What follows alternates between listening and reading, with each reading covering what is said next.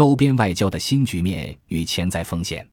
中国周边外交有三条主线：一是睦邻外交，二是区域合作，三是应对美国在中国周边的战略布局所带来的挑战。这三条主线相互交织，双边关系是基础，地区合作是引导，外来因素是干扰。就整个周边而言，由于中俄战略伙伴关系的稳定，以及中国与中亚国家关系的良好发展，加上上海合作组织的稳定发展，中国的西部和北部始终保持整体稳定的态势。挑战主要来自东部和南部。近些年，美国为遏制中国崛起，试图利用周边国家及地区组织来抑制中国发展。尽管如此，中国与周边国家仍能克服困难，实现稳步发展。继2017年中国与东盟国家通过南海行为准则框架后，2018年在中国东盟国家外长会上，中国和东盟国家形成了南海行为准则单一磋商文本草案，标志着南海问题正步入有效管控的轨道。中国与东盟在南海问题上取得的进展，与中国和菲律宾关系的改善有着重要关系。杜特尔特当选菲律宾总统后，接受与中国通过对话协商解决南海问题的主张，不仅使中非关系大幅度改善，而且使南海问题得以进入协商解决的轨道。在朝鲜半岛问题上，中朝领导人的三次会晤充分体现出中国在推动半岛局势转圜中的关键作用，也进一步巩固了中朝关系。二零一九年，习近平再次会见金正恩时，双方共同提出，中朝关系已进入新的历史时期。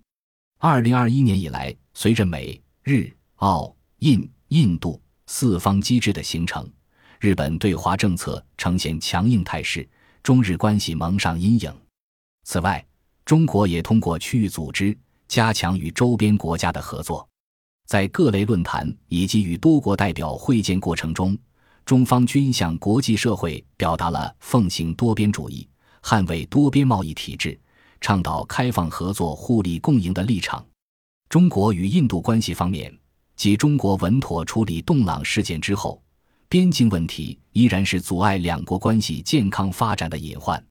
为改变现状。二零一九年十月，印度政府正式在印度控克什米尔地区成立了查谟克什米尔中央直辖区和拉达克中央直辖区。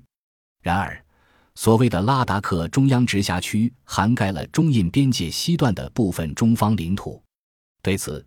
中国外交部严正声明中方立场，反对印方将中印边界西段的中方领土划入印方行政管辖范围。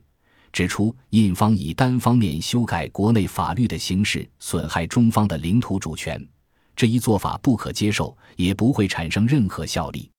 印度这种造成边界问题复杂化的举动，也为未来可能的边境冲突埋下了伏笔。二零二零年五月六日，印度边防部队在加勒万河谷地区越线进入中国领土。之后，印度还公然打破六月六日军长级会晤达成的共识，再次跨越实控线，蓄意挑衅，甚至暴力攻击交涉的官兵，进而引发激烈的肢体冲突，并造成人员伤亡。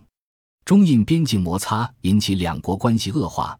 印度政府随后单方面封杀五十九个中国互联网应用。如今，在美国印太战略的影响下。印度方面屡屡发出对华强硬信号，由于双方对历史边界争议尚未达成解决方案，中印关系的未来走向并不乐观。本集播放完毕，感谢您的收听，喜欢请订阅加关注，主页有更多精彩内容。